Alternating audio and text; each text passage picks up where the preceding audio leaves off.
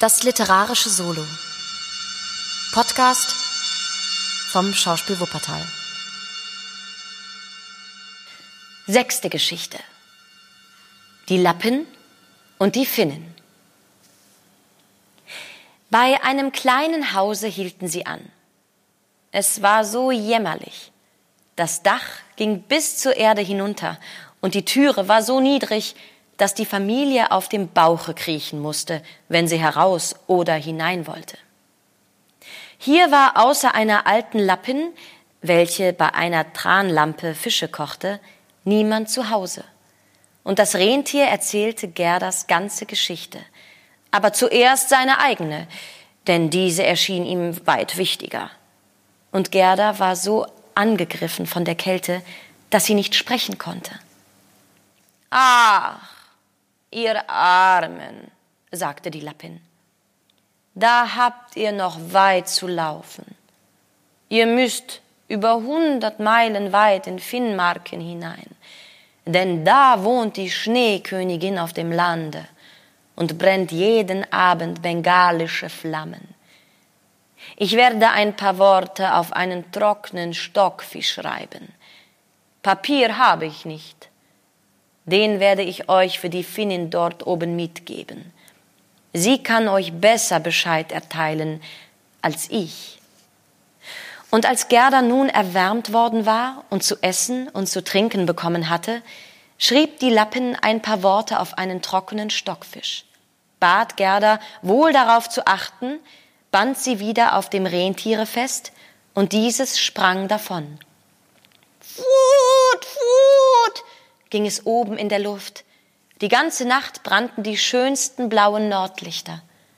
Und dann kamen sie nach Finnmarken und klopften an den Schornstein der Finnen, denn sie hatte nicht einmal eine Türe. Da war eine Hitze drinnen, dass die Finnen selbst fast völlig nackt ging. Sie war klein und ganz schmutzig. Gleich löste sie die Kleider der kleinen Gerda und zog ihr die Fausthandschuhe und Stiefeln aus, denn sonst wäre es ihr zu heiß geworden, legte dem Rentier ein Stück Eis auf den Kopf und las dann, was auf dem Stockfisch geschrieben stand. Sie las es dreimal, und dann wusste sie es auswendig und steckte den Fisch in den Suppenkessel, denn er konnte ja gegessen werden, und sie verschwendete nie irgendetwas. Nun erzählte das Rentier zuerst seine Geschichte, dann die der kleinen Gerda, und die Finnin blinzelte mit den klugen Augen und sagte aber gar nichts. Du bist so klug, sagte das Rentier. Ich weiß, du kannst alle Winde der Welt in einen Zwirnfaden zusammenbinden.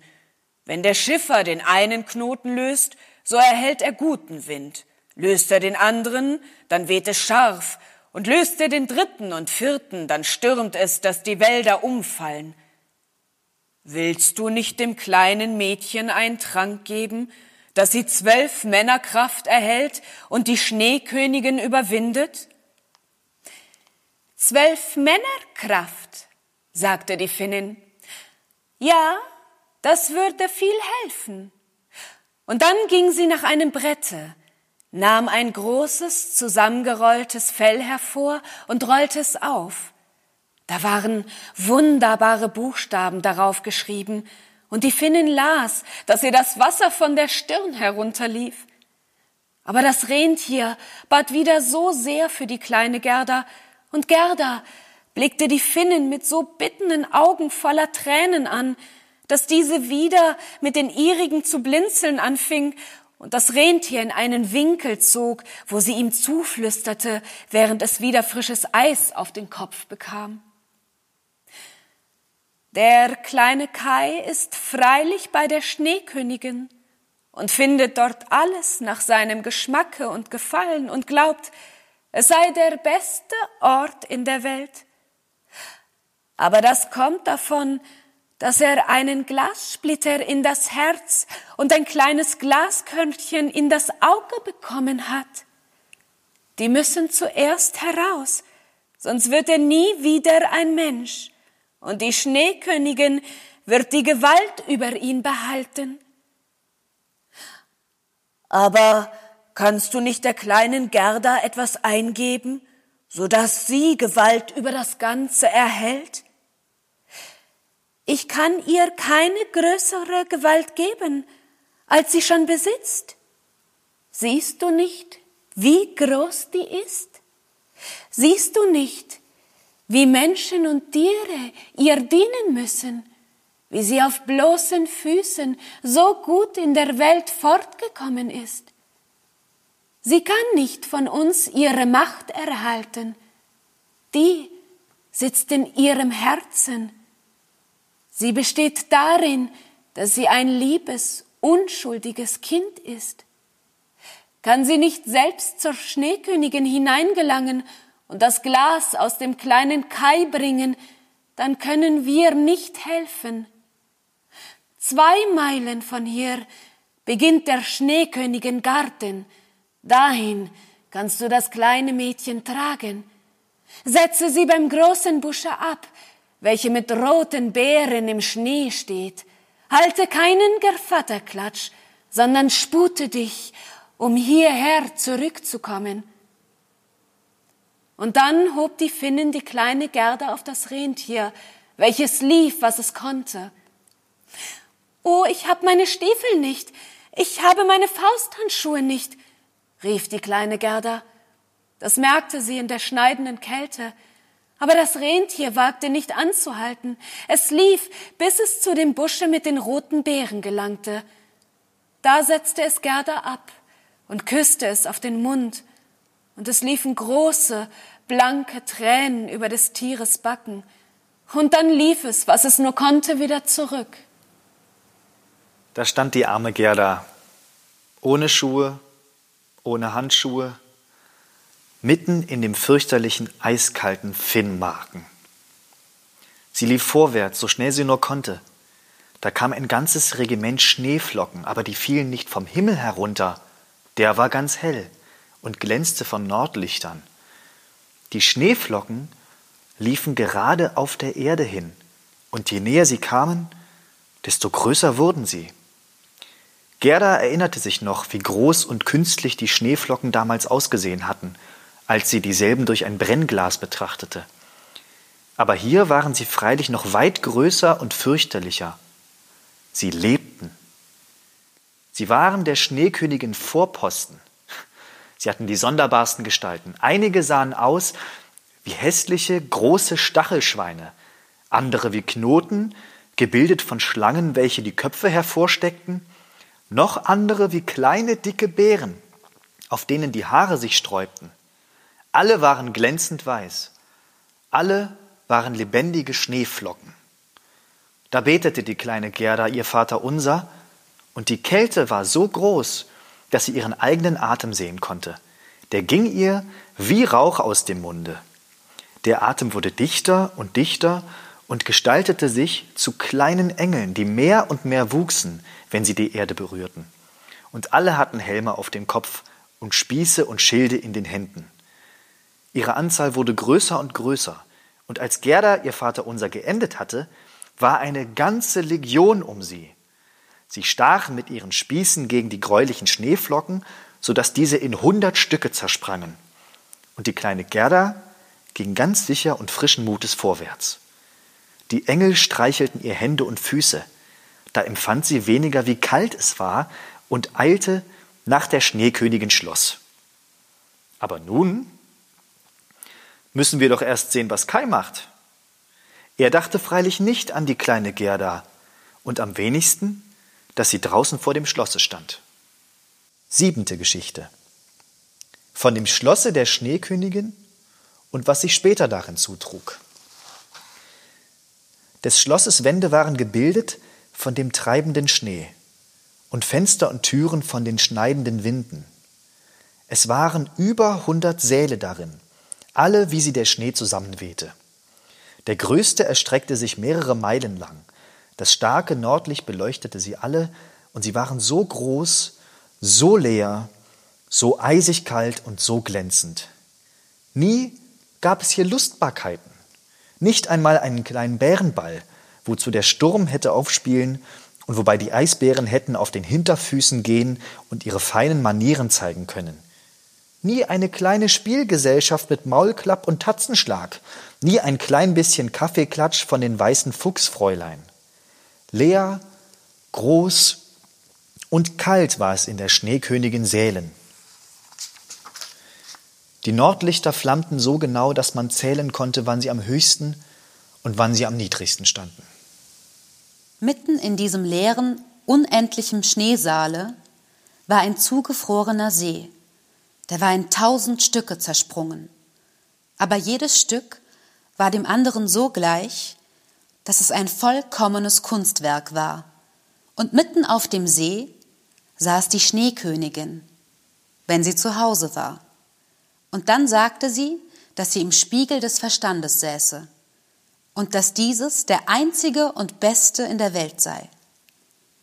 Der kleine Kai war ganz blau vor Kälte, ja fast schwarz.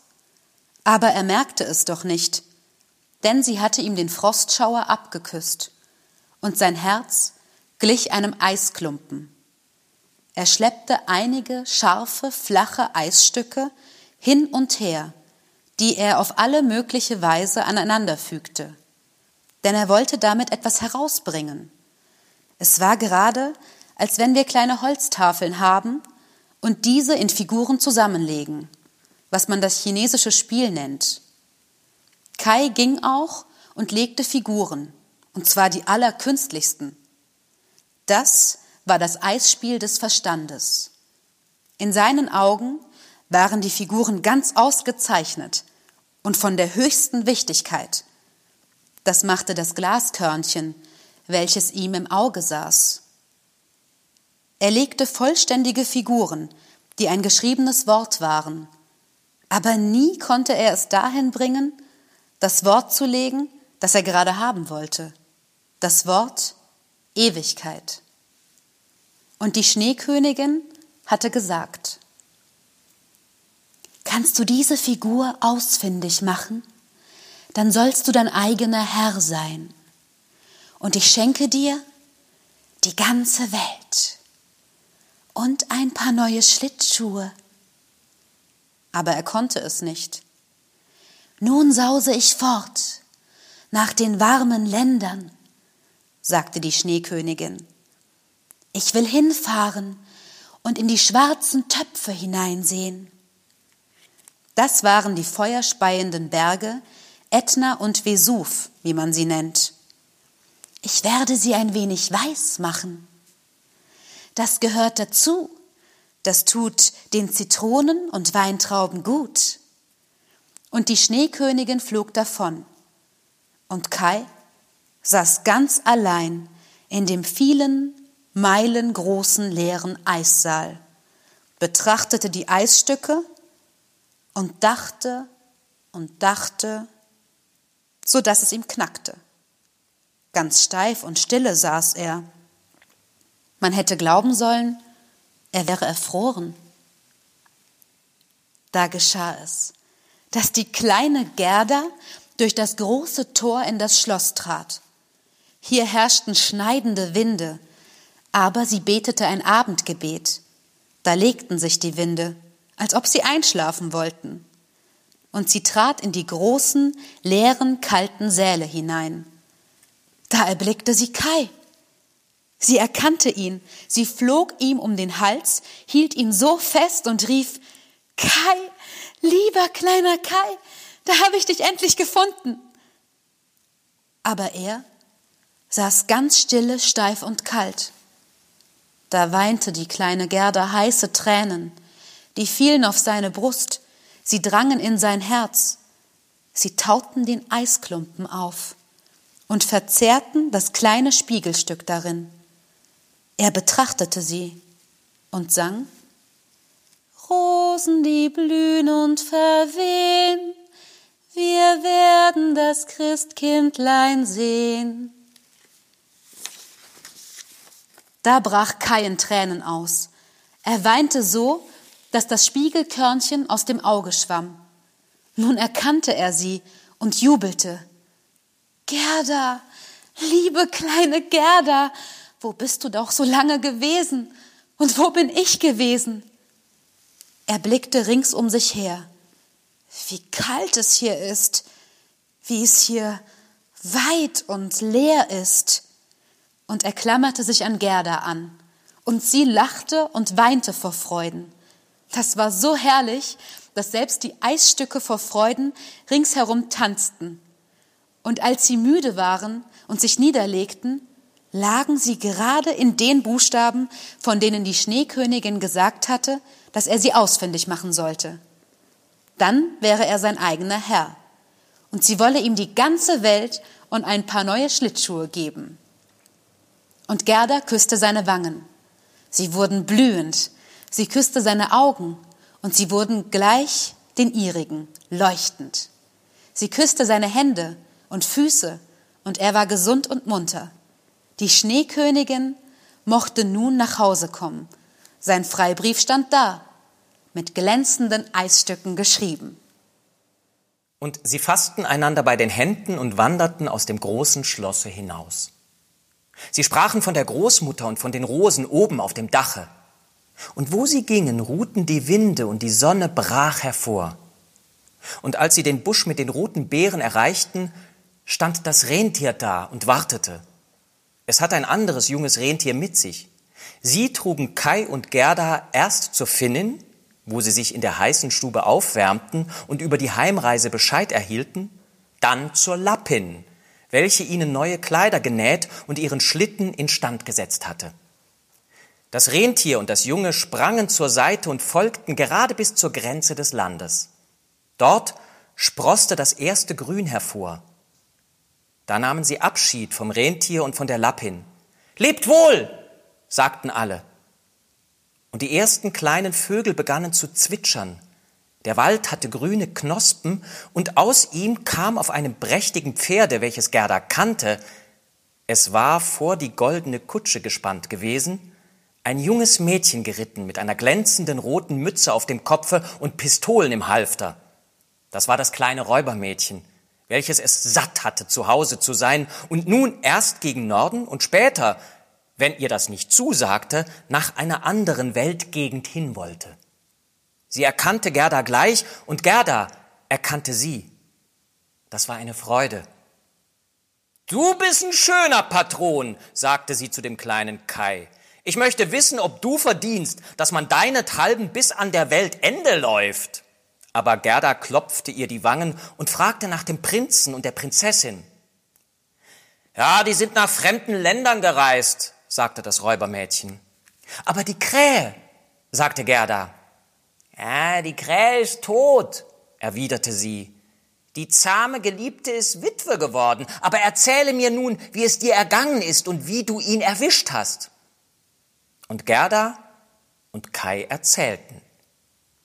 Snip, snap, snurre, purre, baselurre, sagte das Räubermädchen, nahm beide bei den Händen und versprach, dass, wenn sie je durch ihre Stadt kommen sollte, sie hinaufkommen wolle, sie zu besuchen.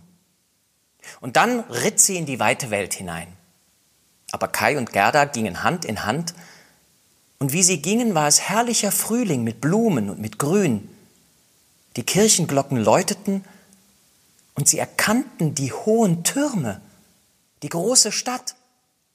Es war die, in der sie wohnten. Und sie gingen in dieselbe hinein und hin zur Türe der Großmutter, die Treppe hinauf in die Stube hinein, wo alles wie früher auf derselben Stelle stand. Und die Uhr ging und die Zeiger drehten sich. Aber indem sie durch die Türe gingen, bemerkten sie, dass sie erwachsene Menschen geworden waren. Die Rosen aus der Dachrinne blühten zum offenen Fenster hinein, und da standen die kleinen Kinderstühle, und Kai und Gerda setzten sich, ein jeder auf den seinigen, und hielten einander bei den Händen.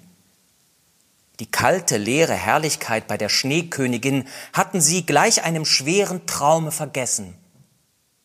Die Großmutter saß in Gottes hellem Sonnenschein und las laut aus der Bibel.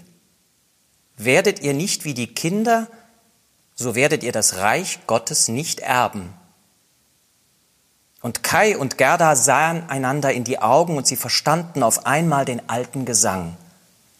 Rosen, die blühen und verwehen, wir werden das Christkindlein sehen. Da saßen sie beide, erwachsen und doch Kinder im Herzen. Und es war Sommer, warmer, wohltuender Sommer.